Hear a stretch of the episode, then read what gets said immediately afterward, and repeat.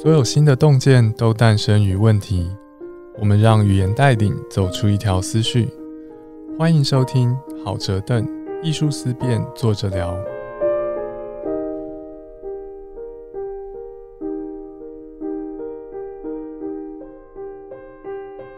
你好，我是朱家安，欢迎收听好折凳艺术思辨，坐着聊。本集节目由两厅院艺术零距离计划支持直播。今天我们要聊的议题是肥胖。我们大多同意，社会是为了所有人而存在，不是特定的一群人。不过，我们有时候会忘记这件事。比方说，当有人因为特殊情况而需要更多协助，我们往往会认为那是他们自己的问题。如果胖子在捷运上占用了超过一个人的座位，有人把照片拍下来放到网络上。有可能就会引来讪笑跟嘲弄。我们该怎么样理解这件事呢？肥胖是一种特色还是疾病呢？今天呢，我们邀请到三个胖子来跟我们一起聊聊这件事情。首先，让我们欢迎剧场工作者威佳，自称是舞蹈界的胖子。大家好，我是威佳。那我在表舞剧场工作，呃，舞蹈圈子里面都叫我是最灵活的胖子，或是。舞蹈界的洪金宝，这个很生动诶。标舞剧场的标，它是三个马叠在一起的这个字，看到字不是很好念，大家可以稍微注意一下。大部分人都会念成奔，嗯，对，奔跟标。好，接下来两位呢是正向身体的倡议者跟性别工作者，我们欢迎一下 Amy。Hello，Amy。Hello，大家好，我是 Amy。啊，我在同志咨询热线工作，然后我跟我的义工也经营一个 podcast，叫《女同志周记》，欢迎大家收听《女同志周记》哦，大家有空可以去找一下。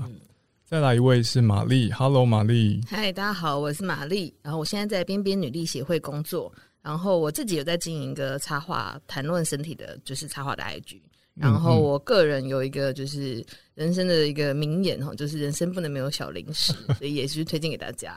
这边小零食是专指哪一种零食吗？哦，没有哎，我就是广广纳各方的零食。小零嘴，对对对对对。边边女力协会，对，这个边是两个旁边的边。对对对对对。边边有什么特殊含义吗？哦，我们其实是想要把各式各样不同的，比如说像是女性啊，或是年长者，像就是各式各样性别里面可能有边界边边的人的这样的意涵放进去，那也有促兵的意思。然后我们是一个关心性别跟科技的团体。边界跟触兵，我觉得这两个概念搭在一起很好诶，有那种把远拉近的感觉。没错没错。刚刚大家介绍的啊，标舞剧场女同志周记、边边女力协会跟玛丽的 IG，我们在发布的时候都会把它放在文字说明，大家可以参考一下。我其实，在录今天这个讨论之前，我就跟艾米和玛丽认识了。嗯啊，第一次跟艾米、玛丽见面是大概。二零一六年左右吧，我们有录一个小短片。对对对，邀请朱老板来上。对啊，那个时候我们是谈什么是歧视。对，而且其实几乎那一个我们，我想要做呃肉蛋甜心那时候的讨论，很多一开始在规划的时候就把你规划进来了。哦，这样子。对，因为那时候就是想说。太有启发了。那你有一篇文章，我太喜欢了，就是为什么说出事实还是一种歧视？因为这个是我们非常常遇到的。比方说，人家会说：“啊，这个胖子啊，什么什么的。”然后就是。有时候我们会生气，有时候啦，有时候不会，有时候会。那在生气的时候，大家就会讲说：“哎，我只是说出事实啊，你干嘛生气呢？”这样子。对啊，感觉很难反驳。对，就觉得你生气是因为你心虚吗？对，所以我们就想说，那我们就找一个瘦子来帮我们反驳，这样子。所以，于是就邀请了朱老板。那时候我们在规划要拍影片的时候，就觉得说，我就跟玛丽讲说，我们无论如何一定要找朱老板来，就是来谈一次那篇文章的意涵，以及这件事情我们可以讨论的东西。嗯嗯，肉蛋甜心是艾米跟玛丽在那个时候做的一个正向身体倡议的组织，有拍一系列的影片哦。嗯，这些影片大家现在在 YouTube 上面都还找得到。嗯，其实那次跟你们一起谈什么是歧视啊，我自己也获得很大的启发。哎，嗯，你们记得那个时候我们在现场讨论出来一个讨论歧视的对比案例。嗯，是说怎样的语言是歧视语言？我们举两个，一个是说。胖子都好吃懒做，嗯，这听起来就是歧视，但是对方会说这个就事实啊，嗯，可能他基于基于一些身边的个案归纳出来，对。但是另外一个例子是说，胖子都是心狠手辣，嗯，这听起来就不是歧视言论，对。但听起来很莫名其妙，莫名其妙。对？然后那个时候我们就讨论说，胖子心狠手辣，胖子好吃懒做，两句话都不是什么好话，对但为什么其中一个是歧视，另外一个不是？对，没错。对，那一次的那个讨论，其实连我自己都从文章的延伸学到了蛮多的。对我来说，学到最多的就是，当这个社会对于某一个群体原本就已经很不友善了，如果我们再用言语去加强那个不友善，那其实就我觉得就有需要修正的地方。嗯，对啊，嗯，有些句子它可能对于某些人来说是符合事实的，但这个句子大家讲出来之后，会额外造成什么样的效果？嗯是，我们在讨论歧视言论的时候需要去注意的。没错，没错。那我们知道说，像是胖子，还有社会上面很多人是在社会上面变成很容易被别人很容易找到口舌嗯去骂你们的一群人。嗯对，没错啊，就是我们的软肋超多，就基本上整个身体都是软的，就是软肋很多很多很多，一直会被攻击这样子。这样超适合跳舞的，我们参考一下，是不是？然后魏佳可以分享一下，欸 这感觉就很身体正向。真的真的超适合跳，可是我筋超硬的哦，我的妈呀！就是我的那个空中瑜伽老师已经放弃我了，就是不会了，我们有我们的优点，就是短一短一的，啊，弹性十足。对，弹性十足。魏佳身为剧场工作者，在你的工作领域啊，我们刚刚聊到说，我们很胖子因为身形的关系，容易受到别人的嘲弄。在你的工作工作领域，有没有一些特别的对于这种的说法？其实，在舞蹈圈里面啊，因为长久以来的审美观就是要细细长长瘦瘦嘛。那嗯，我算是一个既得利益者啦，就是哎、哎、因为这种身材竟然还能存活到现在，那大家对我显然也都是蛮宽容的。对，那可是其实，在比如说像呃身材啊、性别啊、嗯身高啊，在这个里面其实都还蛮严重的。像女生明明跳舞跳比较多，可是。呃，人比较多，可是常常机会就比男生少许多，哦因为男生比较稀有。哦，对，所以相对有时候有一些那种不是很认真，但他却会得到一些机会。要不要多要不要多讲一点啊？魏佳是谁？大部分普遍都是这个样子。真的假的？对，那像像呃学校在考试的时候，通常的第一关也都是检查身形、身材啊这些所谓哦天生的条件。可是胖子也是有灵魂的，有时候这些灵魂啊、魅力、他的特质，其实应该不是用外表来表现的。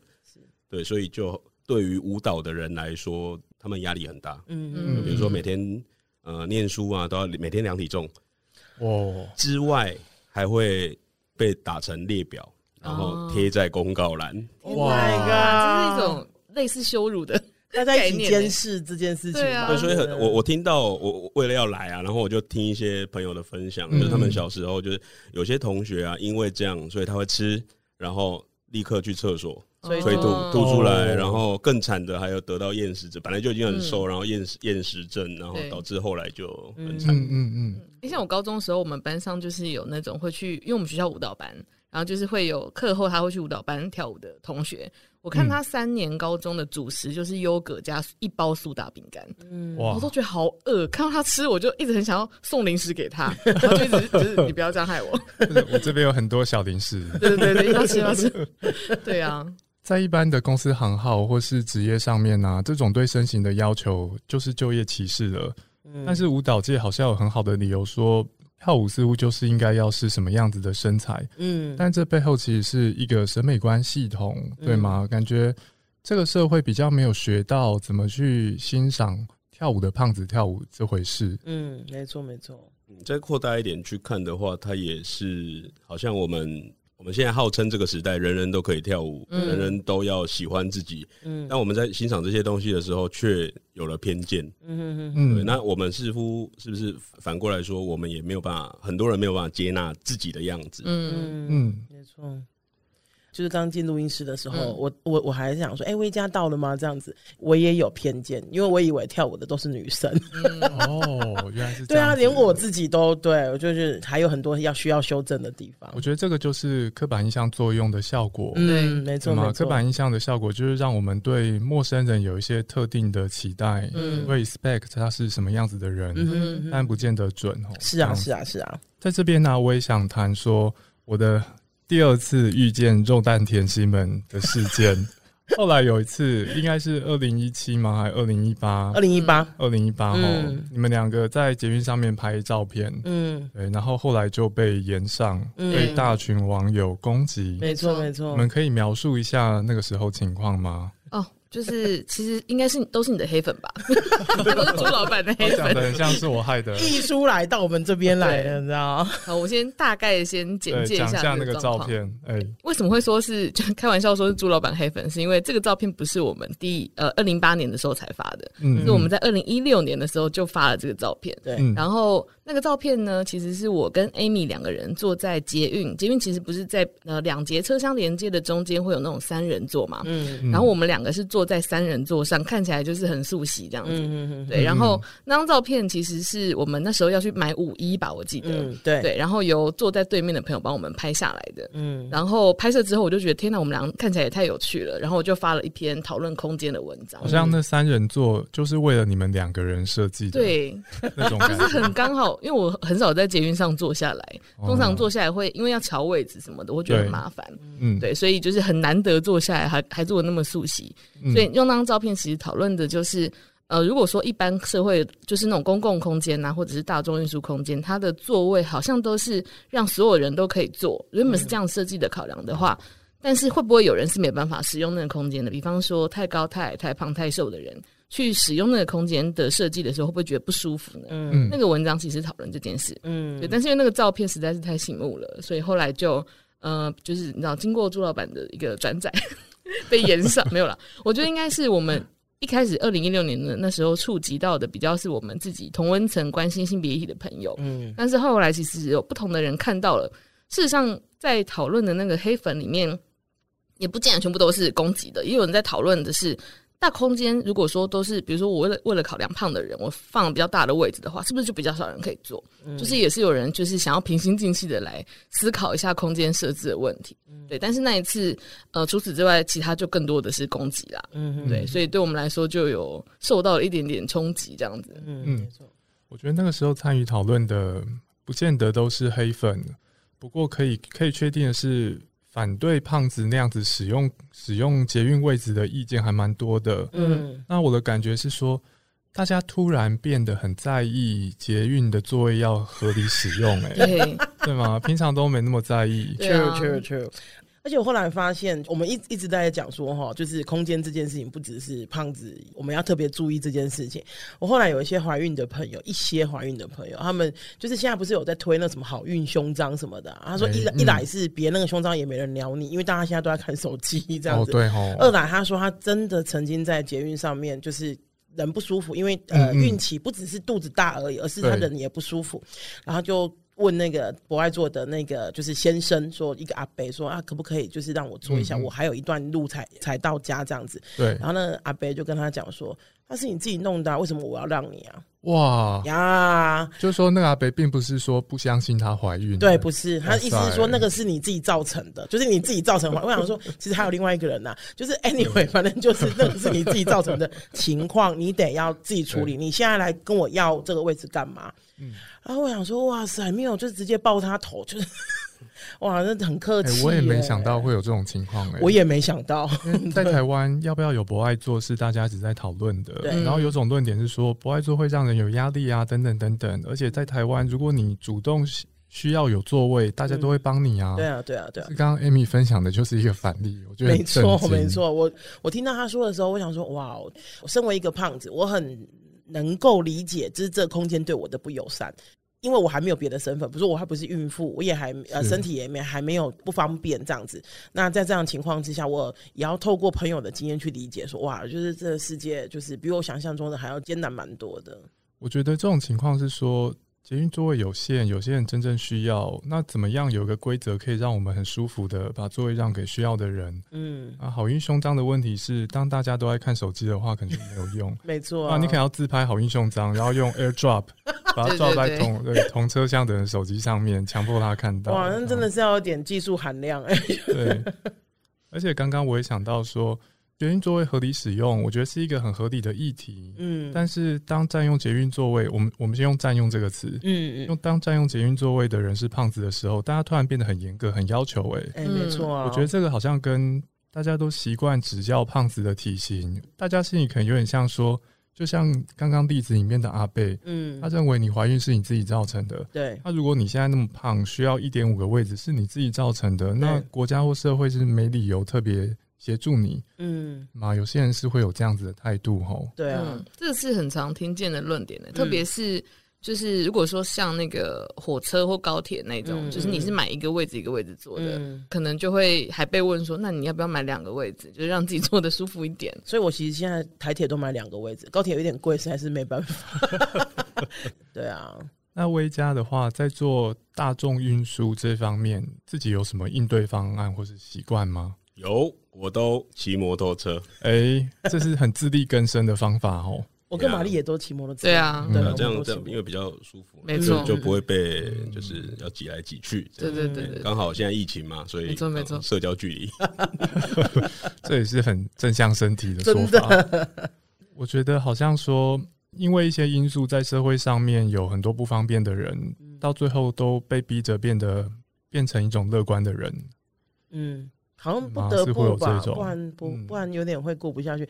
刚刚那个玛丽讲到五一，我就想到，就是也可以跟威嘉分享。我们在二零一六年的时候，那时候我们在呃，我的机构是同志咨询热线，然后我们每一年都会有一个募款晚会，然后那一年我们两个就做一个表演，就是跳 Chicago 最后那一段这样子。嗯然后因为你知道他们就是那种流苏的五一嘛，然后我们就去五分铺买这样。你知道后来我们怎么做到这件事？因为基本上不会有我们的五尺寸的五一，我们即使他们拿出来，他说：“呃，小姐，这个是 XL，已经是 XL 了。”我想说：“哇塞，一个手臂我都过不去的那一种。”后来我们的做法其实就是。一个人就买两件舞衣，然后我们去找那种那个呃改衣服的阿姨，把它拆掉之后，还要再补布在旁边，然后七拼八凑。我们那件舞衣，比如说三百五这样子，一般人买的话，我们两个那件舞衣大概要两千块。对，而且旁边那个流苏阿姨就说这流苏没办法弄，我还回家手工缝手工。缝流苏，哇，对，对啊，所以我觉得会比较辛苦一点呢、对啊，像我小时候，我小时候很喜欢跳芭蕾嘛，那哦，那个老师演，因为快要演出了，这样嗯老师就拿了一件那个小时候在二十年前的那种舞衣，然后说嗯：“哎，只有一件哦，我们没有钱做新的，哦，所以如果你塞不进去，你就不要跳了。”哇。而且芭蕾舞应该是超级贴身的那种吧？对对对对对，嗯。我我前几天在跟在跟朋友聊天，在开玩笑说，因为他说，哎、你还穿得下吗？刚刚讲到这一题，我就说，你想你想要看那个糯米肠被包在长衣里面，然后溢出来的样子吗？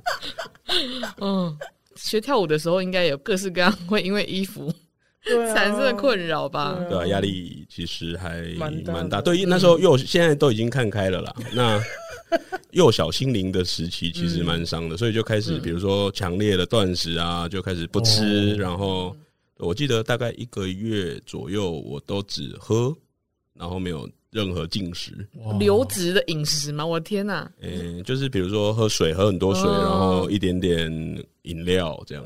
嗯，那时候应该在人工等那多一起做吧，对不对？对啊，就不健康嘛。嗯可是其实，在体质上面，像我学长就武康，他都会笑我，他就是说啊，你就是呼吸也会胖啊，这样嗯，啊，没办法。嗯，我觉得当社会上面把一个人的肥胖就像一个人的怀孕一样归咎于他本身的选择，他常常会忘记，有时候基因占很大的影响的比例。嗯嗯嗯，嘛，有些人真的是光呼吸就会胖，对啊，但是问题是那些觉得你就是太少运动的人，他不会往这方向去想。嗯，我觉得这有有点像是一整套，因为你现在胖是你自己造成的，所以你你需要占用哪个位置，你就要自己花钱买啊。嗯。但是我们社会在一些地方总是需要做些设计来让大家方便使用，嗯所以我记得那个时候在讨论捷运座位的时候，有一种看法是说，那我们就不要分一个人两个人的位置嘛，嗯，像是台铁的区间车，对，它是没有分一个人可以坐多宽那大家就自己调整。嗯，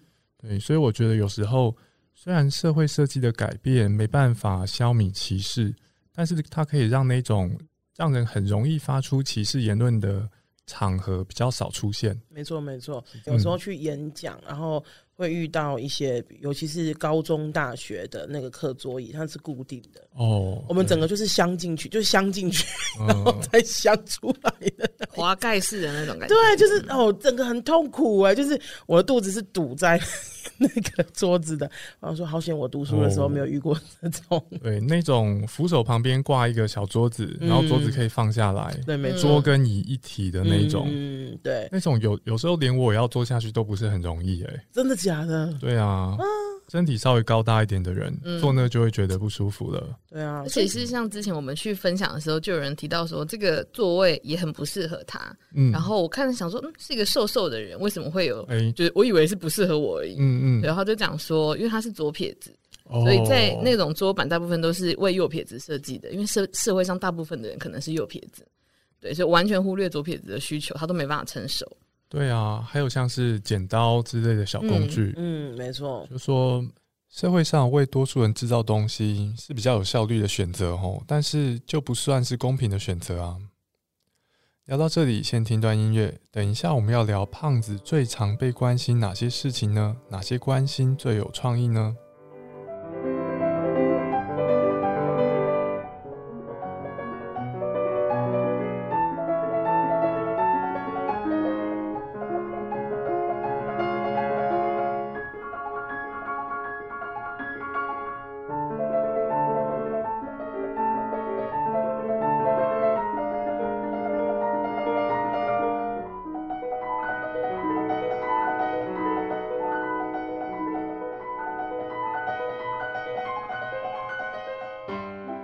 自己是念哲学的，念哲学的有时候会被别人关心的话，就是关心你将来找不到、找不找到工作。真的，这个有时候会发生，常被拿来举例。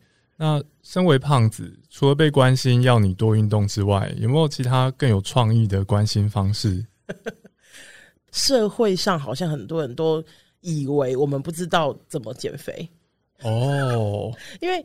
就是那种，你知道，出门要去 Seven 买个东西，然后去拿个去邮局去干嘛，就一定会有人来跟我讲说：“哦，明明我跟你说啊，我那个什么，那个邻居的女儿的女的男朋友的谁谁谁谁谁，就是签了一大堆之后，他就说他以前跟你一样胖哎，后来去看了什么医生，吃了什么东西，做了什么疗法，甚至是做了什么手术，嗯，他们之后就变瘦了呢，什么什么。”我觉得大家理解一件事情哈，就是再也没有人比我们更理解怎么减肥了。嗯嗯，就是再也没有人比我更知道更多方法了。可是大家好像以为告诉我们怎么减肥这件事情是必要的，无论我们觉得必不必要。我觉得人很容易有这种误区，哎，觉得自己比别人懂得更多。嗯，这个例子让我想到想到一个情况是说。之前在美国还是哪里，有一个女性主义的摄影师，她去拍女性的外阴的照片，嗯，然后做展览，嗯，那就有一个男性他在推特上面推那个展览的连接，然后说这个女性摄影师呢，她把关于外阴的某个词汇给搞错了，嗯，然后后来那个人就被呛爆。对我觉得这个这件事的重点其实不是说那男的对还是女的对，实际上当然是女的对，对，但问题是。一个男的，你为什么会觉得女性摄影师他拍了几百张外印的照片，然后跟那些被拍摄者都访谈过？嗯，凭什么觉得你会比他更懂那些词要怎么用？对，我觉得以上统称为花式关心胖子的方法啊，就是各种做。哎，我你我想跟你介绍一个很好的东西，或是哎，我跟你说，你有没有知道一个什么方法？就是各式各样花式关心，很常发生在我们的生活当中。对对，可能我们的社会都让我们有很多的时候暴露在那个减肥，或者是。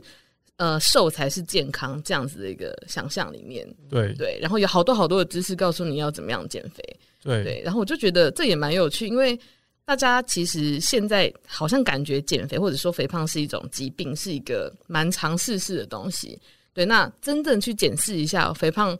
什么时候被列为疾病的？其实像那个世界卫生组织 WHO 在一九九六年的时候，把肥胖这件事情其实变成一个慢性的疾病。慢性病哦。对对对，它其实有一个这样子的定义的。然后至此之后，其实各国有点像是 follow 这样子的一个一个标准，然后就都把肥胖定为疾病。那我觉得蛮有趣的是，我们在疾病这件事情上好像很仰赖 WHO 的定义哈，但过去一两年间，你好像觉得 你说 WHO 是一个很值得信任的组织呢你。说肺炎，就我觉得突然就变得很信很值得信任了。哇哦，就是那个标准的东西，到底是比如说什么样的东西才是一个客观的一个标准在呢？对我觉得这一两年间，大家可也有很多的反思或是思考吧。对，但是对我来说，我因为我们其实在过去软体性的讨论里面有花了一些时间去讨论说肥胖跟疾病或是肥胖跟健康的一个关系，嗯然后有什么样子的疾病是只有肥胖的人会有，哦，其实没有办法。呃，一定是因为肥胖才有的病，但是肥胖的确可能会造成很多疾病的风险。嗯，对，所以我觉得在思考健康这件事情的时候，其实我觉得应该要把健康这件事情复杂化来看，而不是一个很直观的想象。对啊，胖就是病，所以你你不减，你就是不重视自己的健康。嗯，所以并没有什么疾病是胖子的专利。对，没有就是只有胖子会得的病吗？我问过医生，医生说不出来说只有胖子会得某种病。不过像我昨天看那个一个图文作家、图文粉丝页，他就讲说、不放假其实真的会让人家早死、欸。哎，嗯，对。可是大家不会去说，哎，你应该要放假，不会。反而会鼓励，比方说你一直加班，说哇你工作好努力，然后或者是你就是你已经 o overloading，然后就是已经快要整个人快要爆炸，你的工作快要爆炸，他们讲说哇塞你实在是太厉害了，怎么会这么有成就什么的？可是那种的，我觉得那种的，不管是精神压力或者是身体压力，其实应该要更关注的。老实说，对对啊，嗯，像最近我就常常遇到很多人要跟我介绍那个一六八，哦对，六八断食对，，但但那前几天闹了一个笑话，就是我们家的就是舞者，然后问了一个身高比较矮的人说：“哎、你有在一六八吗？你有一六八吗？”这样，然后有被立有没有一点刻礼貌？有没有一点礼貌？立刻被白眼。对啊，对，那那像我是从国中开始，其实，在一六八出来之前，我好像默默的就在实行，因为嗯，因为吃东西有时候会很想睡嘛，然后对如果有像嗯早餐我本来就不吃，嗯，那午午餐我就不敢吃，嗯，所以我只吃晚餐，那就是变相的一六八。结果我还是长成像我现在这个样子，所以一六八对我没效。所以下次朋友们请不要再问我一六八，我懂。或是我们就是穿个 T 恤啊，就是你如果你想问任何减肥方法来问我，不要再给我给我减肥方法了，OK？关于胖，我比你懂。对呀、我们是一个就是专业的胖子，对，大家可以想象一下，作为一个胖的人，从小到大你要承受多少压力，跟可能会碰到很多时候你是很想要改变这个状态的，所以。嗯哦，我觉得我们应该都算是减肥大师。对，只是我朋友想说，虽然你尝试过很多方式，我说对我就是很有，每次都有胖回来，所以再可以再尝试下一个减肥方式。有余裕可以再一直做这件事情，这样不停的有机会可以做。没错，有非常有科学家的精神，真的对啊。但是我觉得，像我过去减肥也有碰到那种，就是减的太过头，然后因为我太太焦虑了，然后当你瘦下来的时候，旁边给你的鼓励又太多了。就是哦只要我每次有瘦，大家都会用一种非常就是厉害跟就是很想要跟我学习的口吻来问我说：“天，你到底怎么瘦的？哇，我真的是觉得你很棒哎、什么的。嗯嗯我这次看起来很明显哦，等等的。嗯，然后我就会觉得，我其实是在做一件超级痛苦的事，因为大家如果有减过肥，或者是有要让自己改变自己的过去生活习惯的这种就是行为，你就知道要改变自己的过去的习惯是非常困难的，就是要一直压抑着各式各样的想法，然后那个压抑过程对我来说超级痛苦，嗯但是却又得到非常非常多的鼓励。所以这件事情对我来说就成为一个很奇怪的，就是连结，就是我在做一件超痛苦的事，对。但是这件事情社会社会觉得是好的，但我要持续这件事情，我又必须经历那个痛苦，所以我觉得我在减肥的过程中也一直不停的、不停的在呃交错的这个矛盾当中。对，这听起来像是夹在社会当中，然后要去搞清楚说我要的到底是什么样子的嗯生活，这种感觉。对啊，我觉得社会纠结人的肥胖，或者说大家喜欢纠正其他人的肥胖，我我是相信 overall 而言，过度肥胖是会对健康造成影响，程度上，而不是决定性。嗯哼，现代社会会对健康造成影响的东西那么多，嗯。但是肥胖又特别容易被挑出来打，嗯。觉得嗯，背后也是有一些原因的。对啊，像是说，很多市场是因为社会把肥胖当成坏事，嗯。所以得以出现，没错，对吗？很多东西一直可以卖，对，像之前那个绿拿铁啊，或者是什么生酮饮食的一个食谱啊、套餐啊等等的，嗯对，或者是像刚刚说的，如果肥胖被列为一种疾病，事实上有很多的药品或者是减肥产品，它就会变成是像医院也可以开给你，或者医院可以建议你。嗯，然后厂商们也就是同时可以卖很多东西出现啊，就是减肥产品啊、减肥的药品。我每次被问到说大家觉得肥胖是不是一种疾病，然后我就会保持着一个，就是我们还可以再讨论的那个问号。但是如果要说肥胖是一种商机的话，我就是举双手赞成，肥胖绝对是一种商机。对耶，我觉得另外一个问法是可以问说，你觉得当社会把肥胖当成一种疾病，是哪一群人得到最大的好处？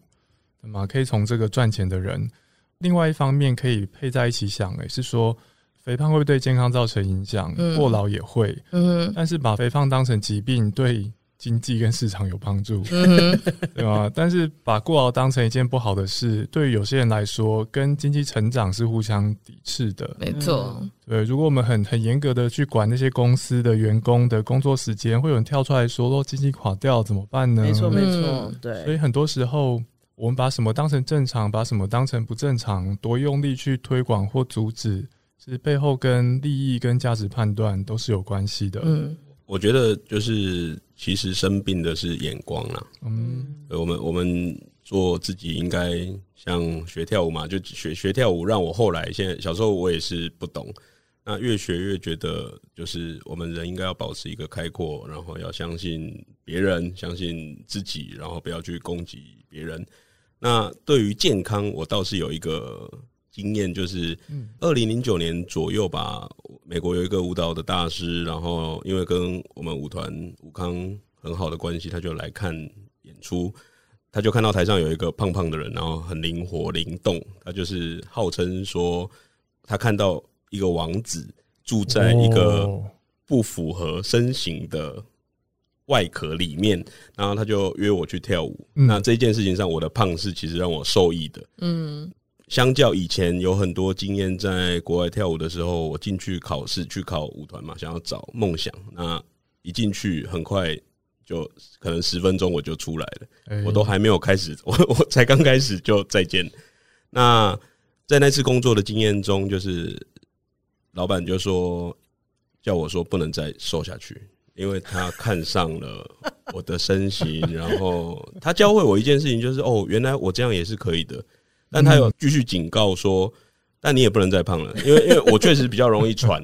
哦，对，因为我要吹动一个九十公斤、一百公斤的体重在不断的运行，嗯嗯嗯，对他就是说再胖下去心脏可能会不健康哦，你这样喘的话，所以你保持你的样子，嗯嗯嗯，这个事情教教会我蛮多的，嗯，可以跟大家分享。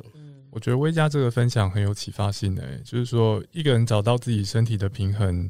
你的平衡可能是你的体重要在一个 range，但是你的 range 可能跟其他人是不太一样的。嗯，像我就相信威加至少生理上一定比我健康很多。因为我基本不运动，如果一个人有办法驱动九十公斤的身体跳舞，我觉得他的身体机能一定是比我好很多的。因为我之前在练钢管，然后呃，我有些朋友在练，他健身房练身体这样，然后我就说，哎，其实我每次在练习的时候都在举重，就是我每次练钢管都在举重。他们说，哎，你们的那个钢管教室有举重？我说没有，在举我自己。哇哇，你知道我那我现在手臂很有力。然后我朋友说，哎，你说的也很对，就是没办法反驳。对，没办法反驳。就是我们的那个身体，如果 OK 一点的话，其实我们的身体机能不这样讲不太好。可是我就想说，我还是讲，就是这样，我们不比就是看起来纤瘦的人的身体差。我觉得那个真的不是必然的。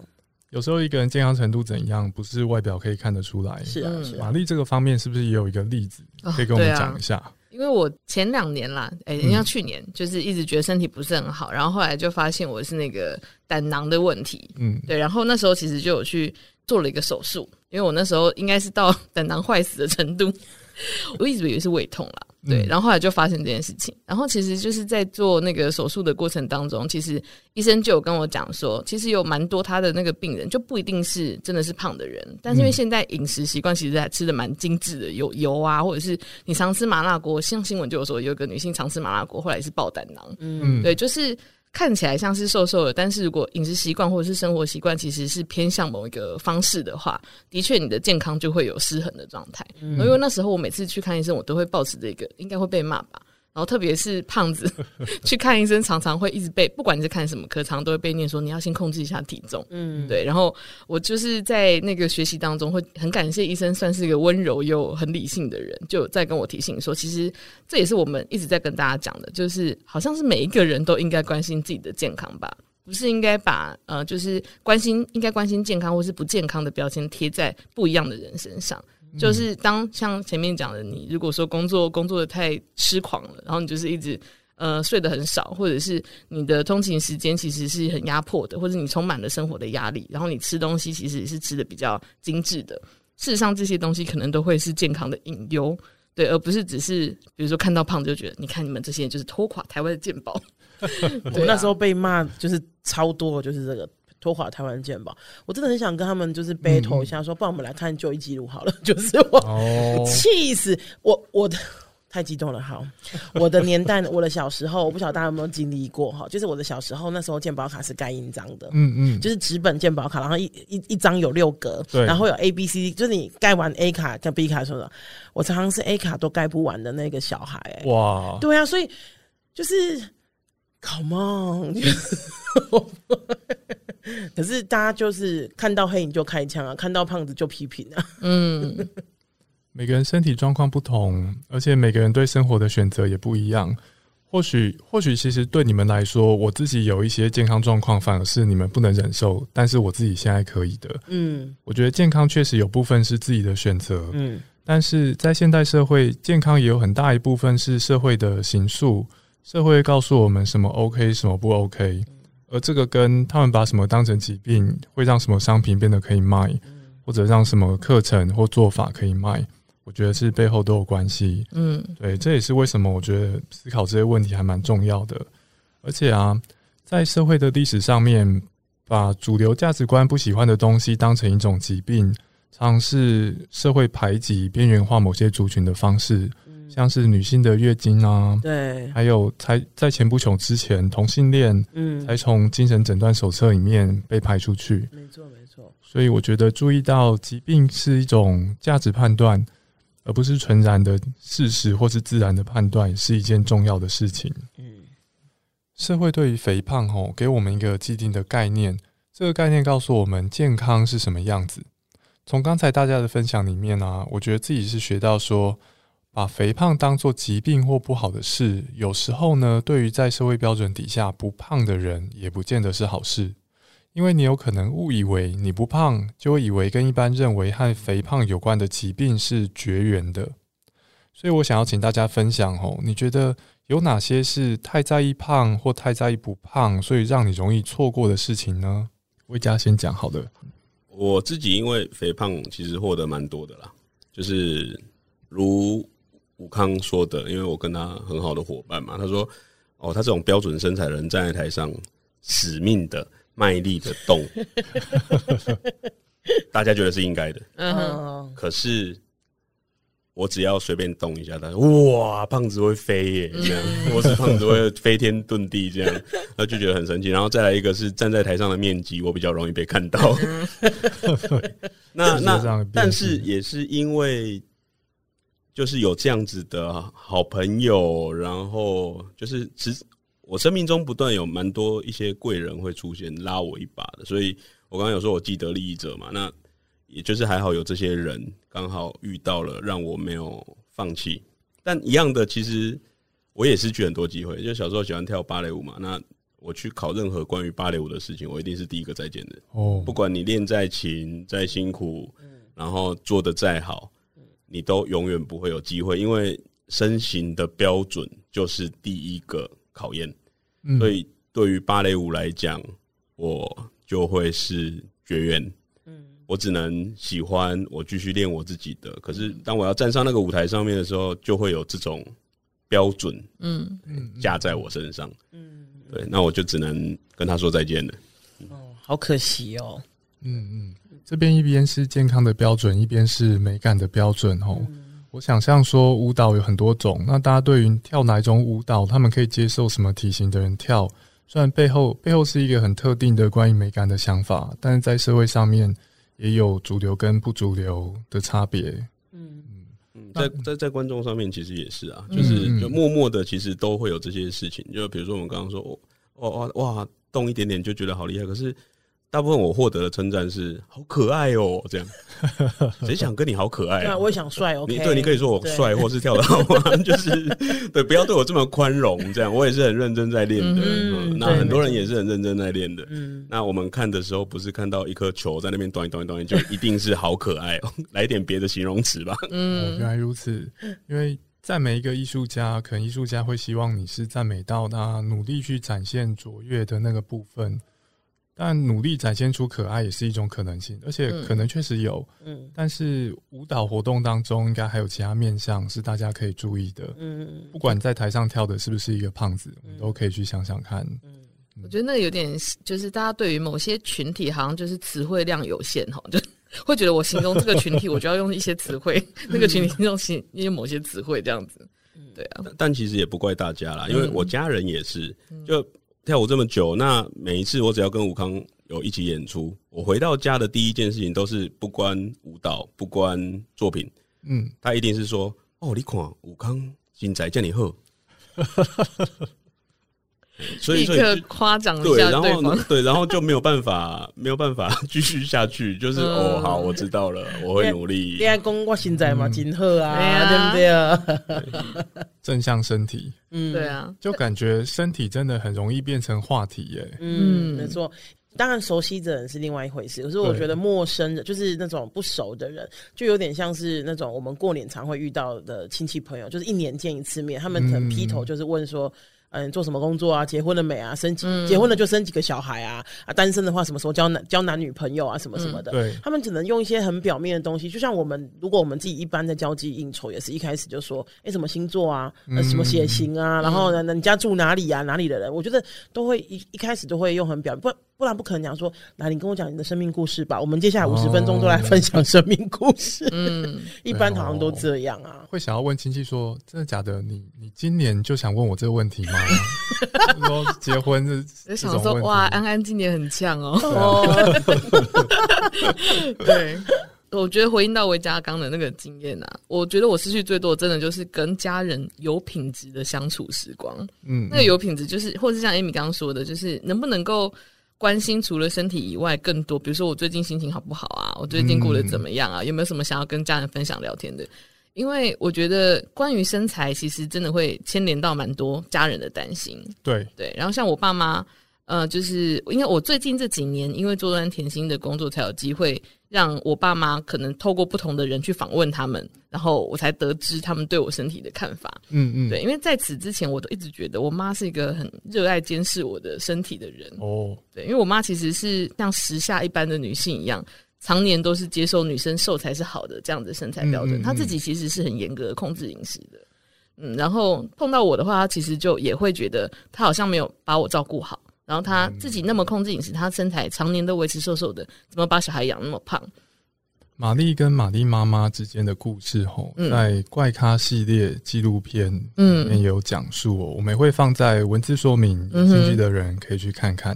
对，刚刚我们讨论到说，身体很容易成为人要跟你打招呼的时候嗯的题材，但这题材是一个不好的题材，嗯因为他他常让别人高估自己对于肥胖的理解，他们觉得嗯胖子需要被教导。对，那再来，这是一个发展性很有很有限的题材，讨论起来不有趣。嗯我自己以前想过这件事我，是说打招呼是人跟人交往很重要的一环。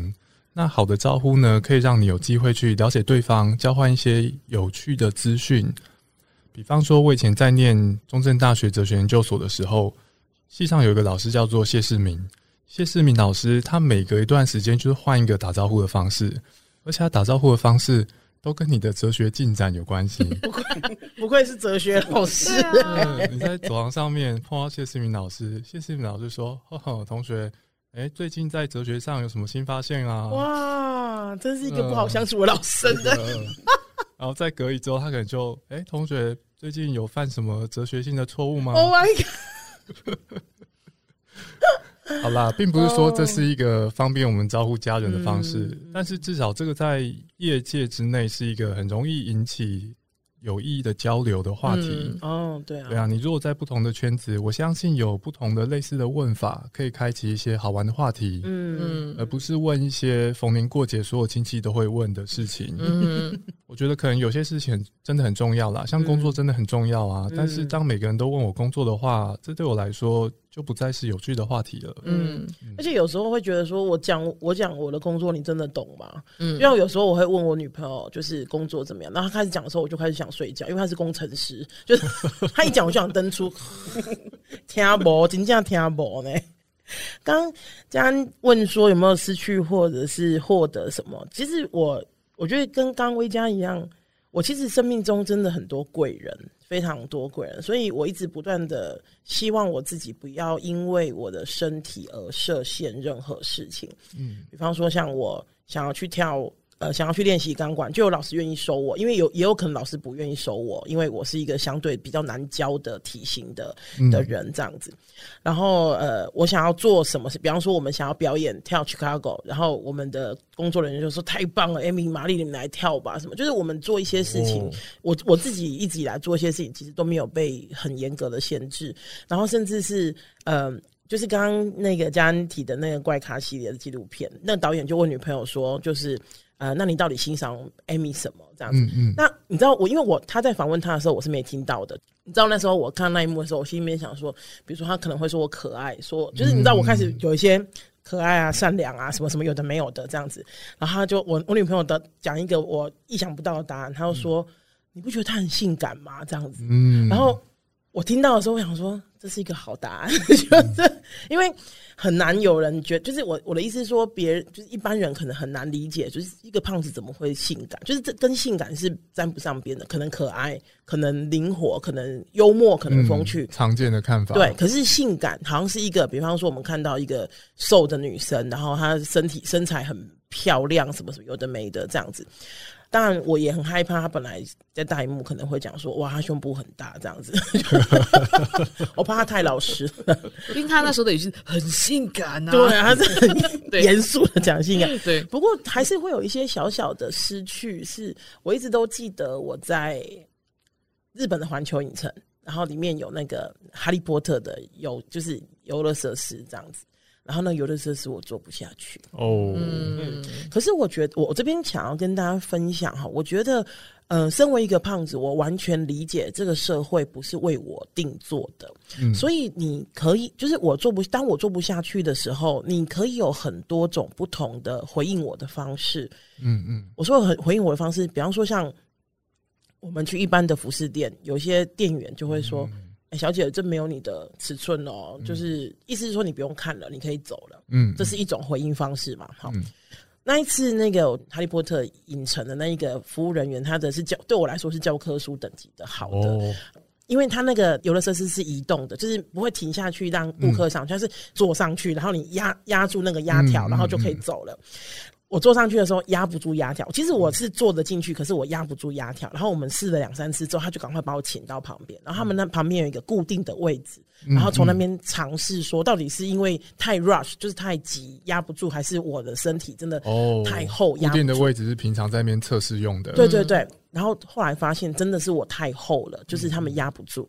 然后他们的工作人员说：“对不起，对不起，对不起，我们的设计不够好，那让你觉得不舒服，我们很抱歉。”教科书等级的，对啊，嗯我觉得这个就是有意识到说，并没有什么正常体型做得下这种事，嗯，而是应该是设备要配合人。对啊，那有时候我们可能基于效率，是会造成结果上面就牺牲了一些人。嗯，那这种时候，对于那些牺牲的人表达歉意，也是很基本应该要有的态度。是啊，所以跟我一起去的朋友，跟我我姐姐也跟我一起去，然后他们就会说啊，好可惜哦，你都不能来做什么。嗯我说，嗯可是其实那整个体验我没有觉得不舒服，我就说。嗯啊，也没办法，没关系啦，就怎么样怎么样这样，而不是就是觉得说就是开始咒骂或者写申诉书之类的。哦，原来是这样。对啊，对，我觉得这个分享很重要诶、嗯就是说没办法做到那个游乐设施，对于一般人来说就是好吧，我想做没办法做，很可惜。嗯但是如果我之所以没办法做，是因为我我基于体型或什么的特色而被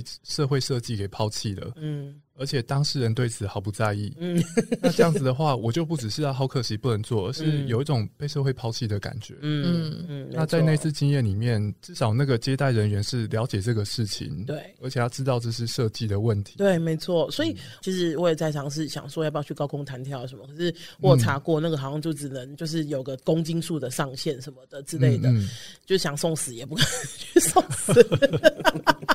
可是我的意思是说，就是我我完全身为一个从小就胖的人，我完全理解这个社会不是为我定做的。可是我我期待的是回应我们的人能不能多一点的友善，跟多一点的理解这件事情，而不是就是理所当然说是你就是 out，你就是不在及格里面，你就是走就对了，这样子对啊。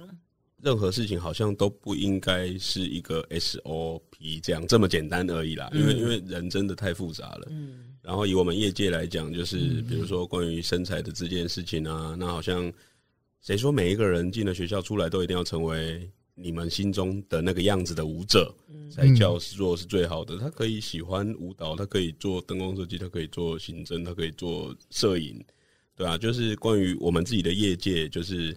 希望说审美跟那个开阔性，大家可以再更有耐心一点点，然后陪陪伴去挖掘，然后去引导。对，所以并不一定是说你喂出来吃的就一定你要吃下去，然后你你那那些养分会让你变成一个什么样的人？人会人人会自己找到他的出路。嗯，然后在舞蹈界里面的胖的同学就不要担心，继续喜欢跳舞。所以嗯，对，我觉我觉得是这样子啊。嗯，我觉得其实也是像刚魏家讲的一样，就是，我觉得胖，呃，作为一个胖子啊，我花了很多时间在想办法喜欢自己，但是我其实很少问我自己为什么要那么讨厌自己。对，就像是在在，我就相信那个我以前在结识的那个舞蹈班的同学，他应该也是为了要让自己可以做到他想做的事情，所以必须符合某某一样的标准。嗯，对啊。但是如果你做的事情是真的让你很开心，然后你很投入的话，我觉得都还是长大到就是长大到最近这几年间才开始慢慢能够理解到，就是标准这件事情影响一个人有多深。对啊，然后我也我也希望大家不要一直保持着就是时时刻刻检视，然后跟想要就是你知道咒骂自己身体怎么昨天又吃那么多，怎么今天又多两公斤？嗯，对啊，这样的心情跟态度其实真的才是比较不健康的。嗯，我觉得这些讨论呢，它都跟我们看到什么东西有哪些想象有关系。如果我们看到肥胖只想到疾病的话，那可能你会觉得瘦的人会跟那些疾病绝缘，你可能会少了该有的警觉性。那我觉得像是刚刚维嘉跟我们讨论，跟我们分享说，你看到一个胖子跳舞的时候，你想到哪些事？如果你只想到可爱，这个当然也很好。嗯，但是这也可能代表你过去因为没有想象过胖子跳舞这件事，所以你没有办法从胖子跳舞当中看出他展现的其他卓越的面相。那其他延伸就是说，你有没有办法想象，你看到一个胖子，你觉得他是很性感的？这甚至关系到你在性方面的审美的判断。嗯，所以我觉得讨论这些概念有趣的地方是说，有些东西它因为社会给定的价值观，我们几乎不会去多想，只有特别去碰到这种议题的时候才会去思考。但是讨论之后，你会发现眼界被打开，可以看到生活不同的可能性。这个是我觉得很重要的地方。对啊，所以我觉得，如果我们每个人可以再多承认自己其实知道的很少，然后再多发现自己其实哇，就是生就是生命中有非常多的可能，以及也许极限或者是什么的，我觉得那会更有趣，对你的生命来说会更有趣，而不是就觉得说哦，我是一个全知的人，所以就是你们说的我都知道了，那我觉得会比较可惜一点呢。确实有这样子的可能呢，谢谢艾米的分享。好，最后三位胖子有什么话想跟这个世界说的？我们从艾米开始，好不好？嗯，我想要跟大家讲说，就是不要觉得我会歧视瘦的人，或者是歧视正在减肥的人。我不歧视人的啊，我当然会歧视讨厌的人，就是我这我不歧，呃。的意思是因为我开始做身体正向运动之后，其实有非常多的朋友会跑来偷偷的，就是跟我告诫，就是想说，他说：“艾米，其实我最近觉得自己太胖了，然后多吃水煮鸡肉，不晓得这样可以吗？”哦，就像偷偷减肥，对，跟你说。然后我其实觉得他们真的很可爱。这个时候真的觉得他们很可爱。我就说，哎呀，真的对我来说，身体正向运动是我们有没有办法去理解这个社会的不同，以及我会用理解哈，不是什么接纳或接受，因为接纳跟接受还是有高低的感觉，就是理解每一个人的不同，然后而且尊重每一个人就是不同的选择。我觉得这个才是我做身体正向运动，或是身为一个胖子想要跟大家说的话，而不是说你都一定要变成胖子，或是一定要变成瘦子。你应该要变成你喜欢的样子。嗯，知道社会对我们做哪些判断，以及我们哪些喜好受到社会影响。嗯，然后选一个自己真正喜欢的，嗯，觉得舒服的样子。对啊。那马丽想跟大家说什么？嗯，我想跟大家分享的是，吼，就是在很多时候我们去，我之前肉蛋甜心相进校园或者去各个地方分享，大家都会常问到我一个问题。然后呃，都通常都是结束之后偷偷跑过来问，哎，什么问题？他就会问说，哎，我有一个朋友啊，或者我有个家人啊，他就是感觉好像很因为体型的关系困扰，那我想要去关心他，我又不知道该怎么样去跟他谈这件事，因为很怕踩到雷。哦，这也是很实际的问题。真的，真的。那我觉得其实最好的方式，就像我们前面谈到的，就是。呃，他除了是个胖胖的人之外，他可能还是有很多不同面相的人。嗯，那虽然他他为什么会不开心，可能是因为这个社会只看到他的胖。对。那我觉得在这样的环境下，如果你真的很想要关心这个对你来说很重要的人的话。可以，比如说，你可以花点时间陪伴他，你可以问他想要呃他有兴趣的事情，你可以跟他聊不同的主题，然后你可以让他呃觉得你是一个可以信赖的人。就我觉得其实不需要把胖这件事情看成是你们俩中间最大就是最最难谈的那个主题，因为事实上就像我说的，或者我们前面分享的，其实胖有很多不一样的，它只是我人生中的一部分。我们其实有很多不同的面相组成这个人，所以。呃，给大家的一个建议是，如果你想关心你身旁的胖的人的话，你可以用一个温暖的心跟温柔的态度去接近他，我相信他感受得到的。天气太热，有点温暖，可能先不要。最好是在冷气房，冷气房在温暖。OK，对对对，有温度的限制。没错。好，给胖子一个凉爽的环境，然后看到他的不同面相。对，社会很容易引诱我们去看人的体型啊。嗯，对啊，有些主流东西是社会好好像规定你关心人就得从这些地方关心起。嗯，但其实有时候真的没必要这个样子。没错，没错。好，威嘉想跟大家说什么？跟。跳舞很像，我相信很多事情都是需要练习的。那喜欢自己是需要练习的，不歧视也是需要练习的。然后我觉得要打开一点大家的心、跟眼、跟耳，那就是要跟说胖子同胞们分享，我们什么都可以做得到的。所以我们先喜欢自己。嗯，当我们在讨论肥胖的议题，其实不只是在讨论肥胖的人。而是在讨论社会对待人的各种方式跟眼光。我们现在可能觉得肥胖是问题，造成很多人的困扰。但是社会什么时候把什么东西当成是问题，我们其实很难预料。诶，什么时候我们自己会成为被针对的那个人呢？所以，当我们发现某些评价背后其实有一些武断的美感系统在运作，这个是值得我们去思考一下的。今天好折凳艺术思辨作者聊就先聊到这边，谢谢大家，谢谢艾米，谢谢玛丽，谢谢薇嘉，谢谢，谢谢。大家，拜拜，拜拜。